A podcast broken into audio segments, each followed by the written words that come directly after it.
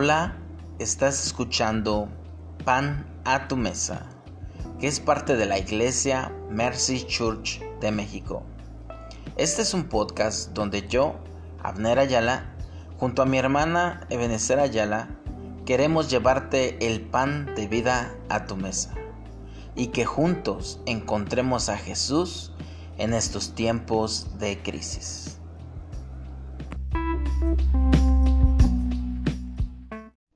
Mercy es misericordia. Mercy es lo que necesito, pues siempre fallo.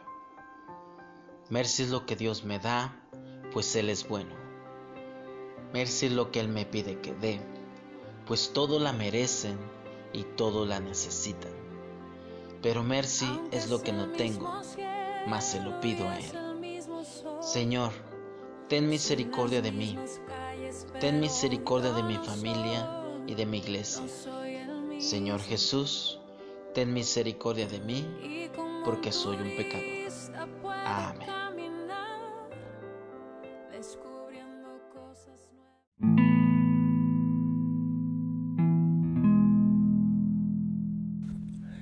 Hola, buenos días, gracias por escucharnos nuevamente. Yo sé que estuvimos perdidos un poquito de tiempo a causa de, de todo esto del COVID, pero ya estamos regresando a nuestras actividades normales y también como iglesia estamos regresando a nuestro reto. Y, y este reto nos toca estar leyendo y meditando sobre el Evangelio de Lucas y Juan. Y, y, también tener nuestras oraciones. Y el día de hoy te voy a hablar un poco de la oración. Creo que vamos a tomar un tiempo para hablar sobre la oración eh, eh, estos miércoles. Y te voy a, a leer algo. Dice, a lo largo de toda la historia, la oración es el mayor común denominador entre todos los grandes personajes bíblicos y los miles de creyentes fuertes. Moisés la practicó, Abraham, el rey David, Salomón, Esther, Débora, Daniel, José, todos los profetas y por supuesto Jesucristo mismo. Ellos tuvieron un profundo compromiso con una vida de oración. El registro bíblico muestra el impacto directo de sus oraciones en las circunstancias y situaciones a las que enfrentaron. La evidencia afirma una cosa, no importa lo que usted piense de la oración, de alguna manera esta funciona. ¿Es importante el papel del hombre en la oración? Muchas veces nos, nos preguntamos eso porque pues pensamos en un Dios todopoderoso que todo lo puede hacer. Entonces, ¿qué tengo que ver yo en la oración? ¿Y qué tengo que ver yo para que pasen las cosas? Bueno, realmente Dios sí cree que tú y yo tenemos una, un papel muy importante. Las acciones de Dios en el reino terrenal requieren de la participación humana. Mira, ¿te acuerdas en el, el diluvio? La historia del diluvio. Para preservar a la humanidad, Dios necesitó de Noé que construyera el arca, que juntara toda la madera, que su familia cercana lo ayudara, para poner todo en orden, todos los animales que entraran al arca, toda la comida y el agua potable que iban a necesitar. O sea, eh, ahí se requirió ayuda humana. ¿O te acuerdas de la historia de Abraham? Para, para, para crear una nación, Dios eligió a Abraham y le dijo, sal de tu tierra y de tu parentela, ¿verdad? Y de ahí empezó una gran nación. Para, para dirigir a Israel, después de que salieron de Egipto, de estar esclavos, de cruzar el mar rojo, de andar por el desierto, Dios necesitó de Moisés.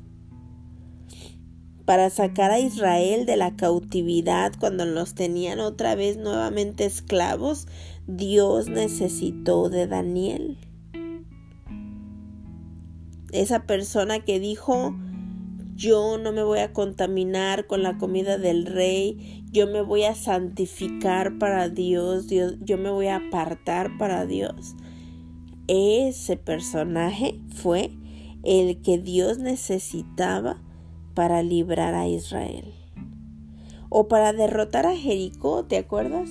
Cuando los muros de Jericó cayeron y toda la ciudad fue vencida, Dios necesitó la ayuda, la, mm, el trabajo en conjunto de Josué para preservar a los hebreos que se venía una matanza terrible, Dios necesitó a Esther para asegurar la salvación de la humanidad.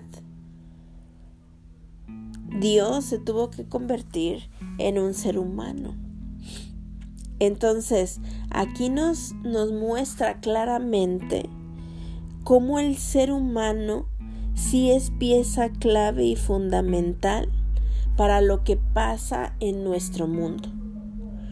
Sí, Dios lo puede hacer, pero siempre necesita de una persona que esté dispuesta a hacerlo, a ayudar, a cambiar, a, a poner conciencia en los demás seres humanos.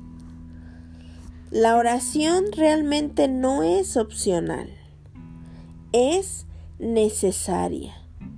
Si nosotros no oramos, el cielo no puede intervenir en los asuntos de la tierra. Debemos tomar responsabilidad de la tierra y checar lo que va a ir pasando en nuestra en nuestra vida aquí en la tierra, en nuestro planeta, en nuestro país, en donde nosotros vivimos. Yo no puedo decirle a Dios, Dios, eh, salva las vaquitas marinas, que no se extingan los, los osos polares, que el cambio climático cambie en el nombre de Jesús, te lo pedimos. Si yo todavía sigo tirando mi basura en la calle, si yo sigo sin querer ah, reutilizar las cosas o este o, todavía sigo malgastando el agua o la energía eléctrica. O sea como que tiene que haber una congruencia entre lo que oro y lo que pido y también en lo que acciono en lo que hago sí entonces la oración no es opcional lo que la oración es es necesaria. Y tenemos que tomar la responsabilidad aquí en la tierra de que Dios te necesita a ti y me necesita a mí para todos los cambios, bendiciones, transformaciones que Dios quiere hacer en este lugar. En Lucas 18, versículo 1, Jesús dice, y también le refirió Jesús una parábola sobre la necesidad de orar siempre y no desmayar. Aquí Jesús está entendiendo la necesidad de orar siempre y no desmayar. Así que vamos a ir aprendiendo a descubrir el poder y la autoridad y, que Dios nos ha dado y tomar esa posición para ser un canal de fe para la influencia del cielo aquí en la tierra, para poder alterar el curso de las naciones, para poder alterar el, curso de nuestro vecindario, de nuestra escuela y, primeramente orando primeramente diciéndole a Dios, Dios, te permitimos, permitimos que, que, que tu poder, que tu naturaleza, que tus cambios entren aquí en la tierra y después yo me levanto como un cambio, como un agente de cambio para que las cosas ocurran. Acuérdate, Dios te necesita a ti, así como necesitó a grandes personajes como, como Josué, como Gedeón, como María. Dios te necesita a ti y a mí. Para generar un cambio en la iglesia, nosotros sí necesitamos orar, pero también nos tenemos que poner eh, en las manos de Dios y decirle, Dios, ¿dónde voy a generar un cambio? Yo quiero ser un agente de cambio, aquí estoy. ¿En dónde voy a empezar a generar un cambio? Y es cuando las cosas suceden, cuando las cosas son transformadas, cuando las personas son transformadas. Y la primera persona que empieza a ser transformada, pues somos los que decimos, aquí estoy Dios. La oración es uno de los más emocionantes aspectos de una vida de fe. Tiene el poder para transformar vidas, para cambiar circunstancias, para dar paz en medio de la tribulación, para alterar el curso de las naciones. Ese poder lo tiene. Primeramente para transformar mi vida. Acuérdate que cuando yo cambio, cambia todo lo que está a nuestro alrededor. Y entonces empezamos a ser un agente de cambio a todo a nuestro alrededor. Cuando decimos, Señor, hazme un instrumento de tu paz, quiere decir que nosotros seamos ese agente de cambio en cada persona que nos encontremos, en el centro, en el trabajo, en la universidad, en nuestra propia familia. Dios, que yo sea un agente de cambio, de bendición, de transformación. Y yo quiero que, que, que te quedes con este pensamiento. El poder de la oración es la herencia de los que creemos en Dios. Es tu herencia, utilízala, disfrútala, ponla en práctica, saquémosle el provecho necesario.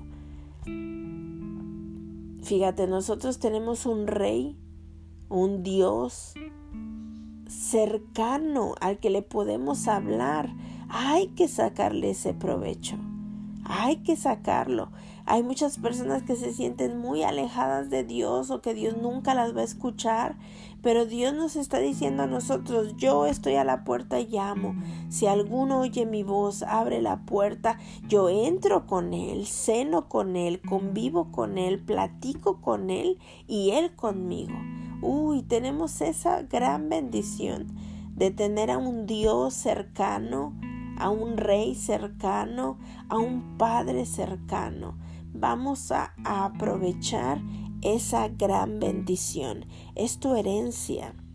Vamos a, apropiarnos de esa herencia y, y así poder ser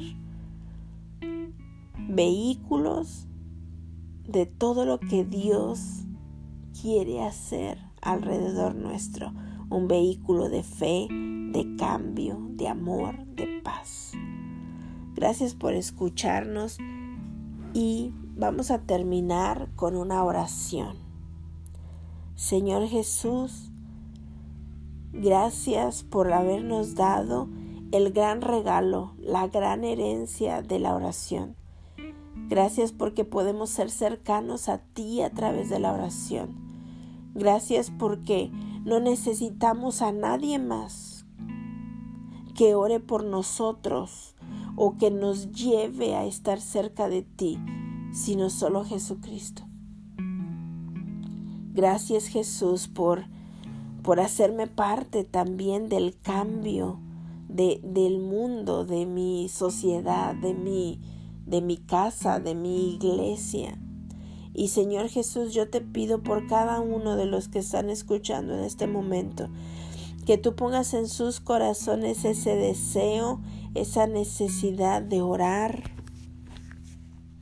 de pedir por los que estamos alrededor de ellos, que ellos que cada uno de nosotros entendamos la necesidad de orar siempre y no desmayar, Dios. Y así poder ser instrumentos de tu paz a cualquier lugar donde vayamos. En el nombre de Cristo Jesús. Amén.